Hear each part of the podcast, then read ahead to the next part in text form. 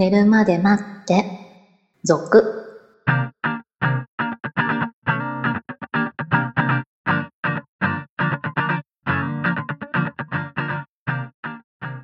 25時のピロートーク、こんばんは。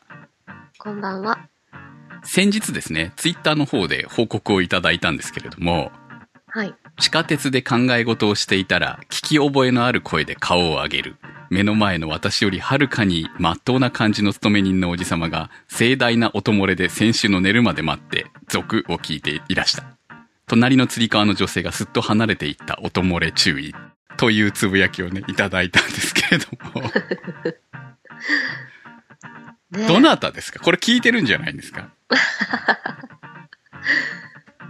ねえ、音漏れはね、ちょっと気をつけていただいて。っていうかさ、あの、ヘッドホンから、いや、シャカシャカ音とかわかんじゃん？音楽的な、あこの曲はいはいはい何かなとか、まあだから音漏れが結構人によってはね、こう不愉快になったりとかするっていう、特に何の曲かがわからないから不愉快だったりする部分もあったりするじゃん？ああいうのって。なんかこうね、響く音だけ聞こえるからね。うん。でも、うちの番組だってわかるレベルっていうのは、トーク番組じゃん。曲が流れるというよりも、頭とお尻にしか流れないわけですよね。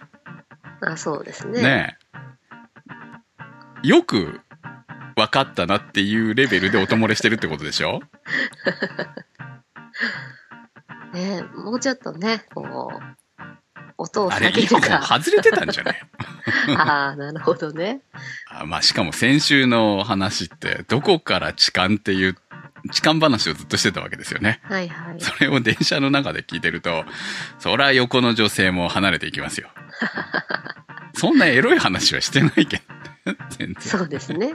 うん。あの、皆さんも音漏れ注意で、えーえ、もしかして私って思った人は気をつけてください。いや、まあ、別にね、その、き、通勤途中とかね、聞いていただけるのは全然ありがたいんですよ。そんなもう昔みたいにエロくないから、車の中とかでね、聞いてもそんなに問題はないはず。そうですね。別にねうん。別にね、問題ないはず。わかんない。ほら、隣のね、うん女の人も、あって分かったかもしれない。いや、ほら、もうさ、昔のね、あの、10万とかダウンロードされてた時期も、あるのはあるけれども、そんな時期じゃないんで、今ね。ほら、サイトへのアクセス数だけで言えば、1日5とかそんな感じですから、寝るまで待っては今。まあまあ。はい。そんなレベル。まあ、あの、みんな iTunes とかで聞いてるんだと思うんで、まあ全然ね、サイトまで来ないだけなのかもしれないですけど、まあそんなにね、昔に比べれば人気ないと思う。まあエロくないし、何よりね。エロさを売りにしなくなっちゃったからね。はいまあ我々も。ありがたいですよね。うんそうですね。まあ、ありがたいのはありがたい。あ、聞いてくれてる人他にもいるんだ、ぐらいな感じに。投稿してくれる人以外にいるんだな、リスナー、ぐらいな感じで、えーありがたくはあるんですけれども、あの、周りの人には迷惑かけないようにしていただければはい。と思います。すごいですね。でも、こう、聞いてる人同士が出会ってるわけそうです、そうす。です、そうですよ。そんなね、東京のど真ん中で出会ってるわけですよ。なかなかないですよね。ねないですよね。だってほら、今オフ会やっても10人来るかなって私は思ってますから。前みたいにね、いっぱいじゃなくてね。まあなかなかそんな予定も立てれないですけど。はい。はい。ということで、えー今日も寝るまで待って続、スタートです。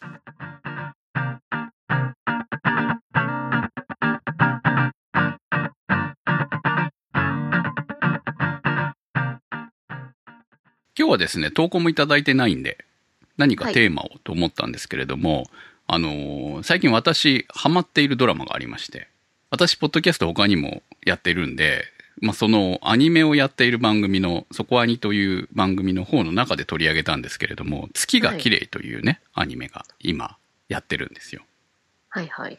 YouTube のフライングドッグ公式チャンネルでも配信しておりますので、まあよかったらね、見ていただければと思いますけれども、あのーいわゆる青春ドラマなんですね。中学3年生の男女の。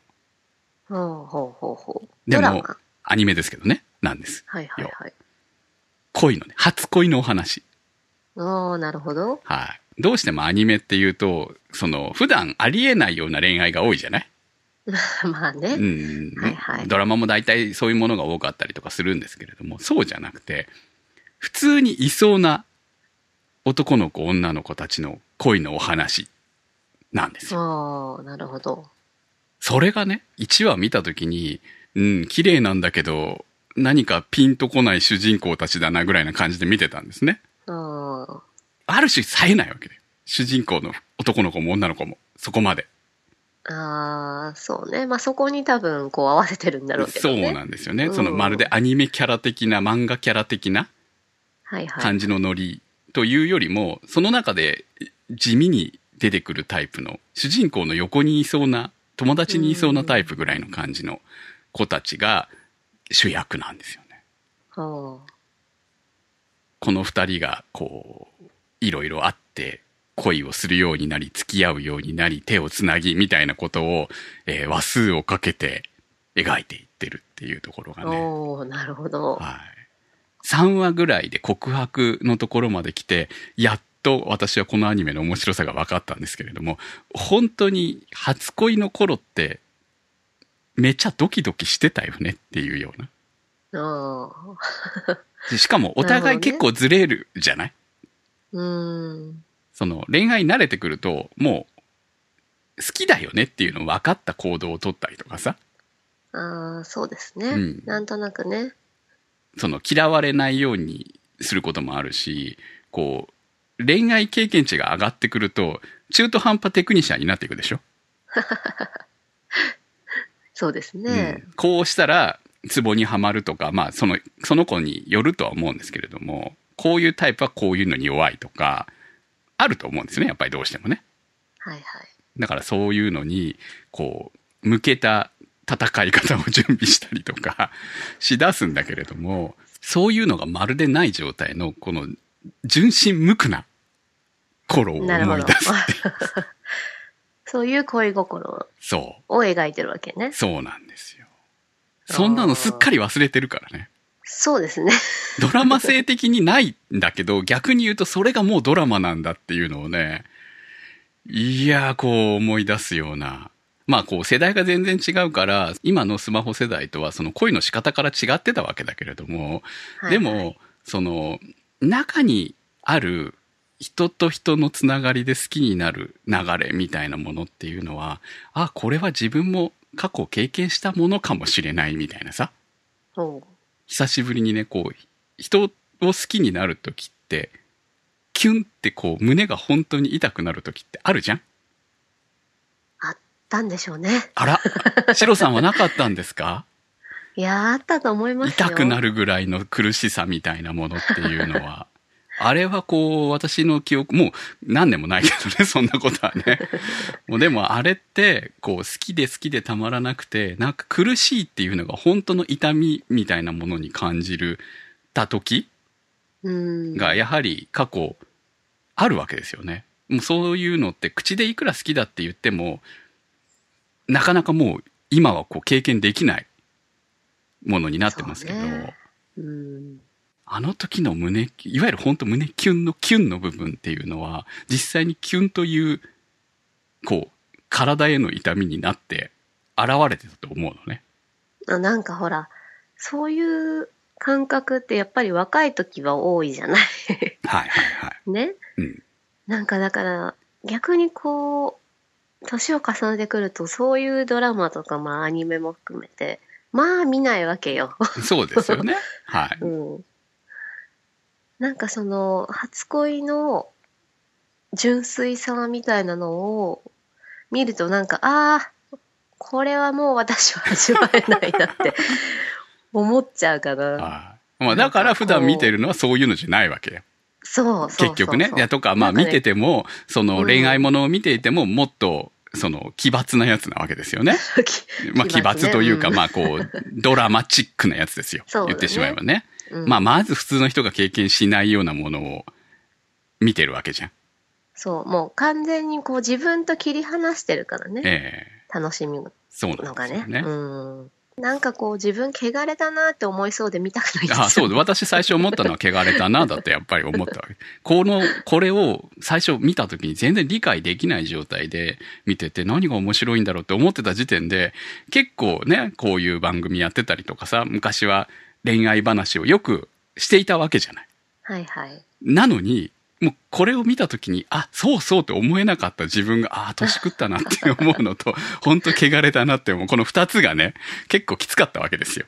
で、それを、こう、まあ、3話ぐらいから、すごく刺さるようになって、今、こう、親心的な感じで見てるんですけれど、二人の恋をね。だからこう、でももう見見ながらでもこのまま二人がうまくいって付き合って結婚して将来うまくいくみたいな未来が見えるかって言ったらなかなかそうはいかないじゃん。初恋はうまくいかないものだから。そうですね。うん。まあ中にはね、いるんだけど、でも結婚したからうまくいくわけでもないからね、またこれがね。確かにね。そう。そこはね。中学高校時代から付き合ってたこと結婚してる人たちは世の中にいっぱいいますよ。でも離婚率も異常に高い。なんかこう、なんだっけ、純愛？っうん。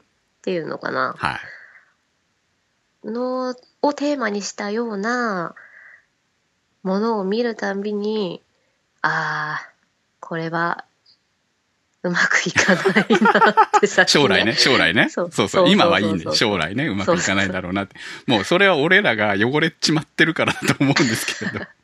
だからもうそっちの方が逆にリアリティがないんだよね、ああ、そう、私そうの中では。ですね。確かにね。そうそうそうはいはい。わかりますよ。はい。うん。そういう時期も自分にはあっただろうけど、うん で、そういう気持ちの時もあっただろうけど、なんとリアリティのないものかって思っちゃうんだよね。逆に。うん。そんな、そんな純愛あるわけないだろうっていう考えになるところが汚いね。はいその恋の先には多分、ね、割り切ったりいろんなことがあったりした別れが待っているに違いないと思うわけですよね、やっぱりね、そうそう俺らはね。ねそうそこがなんかもう純粋に楽しめなくなっててなんか悲しいね。いや、でもそう思ってたのね。でも今回見ながら、ああ、でもこれはこれでそのね、成長していくための一コマなんだから、み、でもそれは自分は忘れてただけなわけじゃん。そんなに純粋にもうこの人以外と付き合うことはないだろうし、この人をずっと好きでいるに違いないって思ってた時期があるわけですよね。そうね。うん。それよりも相性の方が大事だよねとか、一緒にいて 嫌じゃないことの方が、ガーって好きになれることよりも大事だとか、そういうことはもう、そ将来ね、結婚する相手としてどういう人を選んだらいいかとか、そういう話になっていくわけじゃん。そうね。そこ考えちゃうからダメなんだ。ダメなんですよ、我々はね。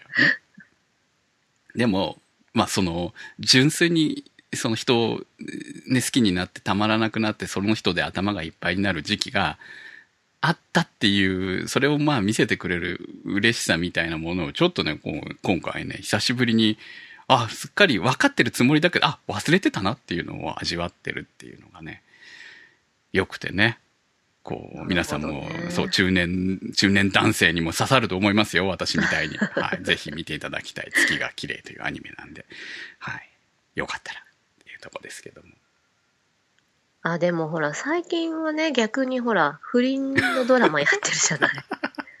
あれ、私ドラマ見てないんですけれども、あの、漫画の方は一巻が無料になって配信されてたんで、アマゾンで見ましたよ。はいはい。ね。まあ、あのー全然見てないんですけど、私もね。なんとなくね、こう、話題になってるから、なんとなくしか知りませんけど。漫画版の不倫されている、えー、旦那の、は私に顔が似てました。狂気的な感じなのかな？その旦那さんが旦那がちょっとおかしくなるらしいですけどね、その後ね、うんどんどんね。うん、というは聞いてますけど、一巻の段階ではまだそこまで行ってないですね。はいはいはい。あのー奥さんの恋の仕方はある種純粋なんじゃないかって。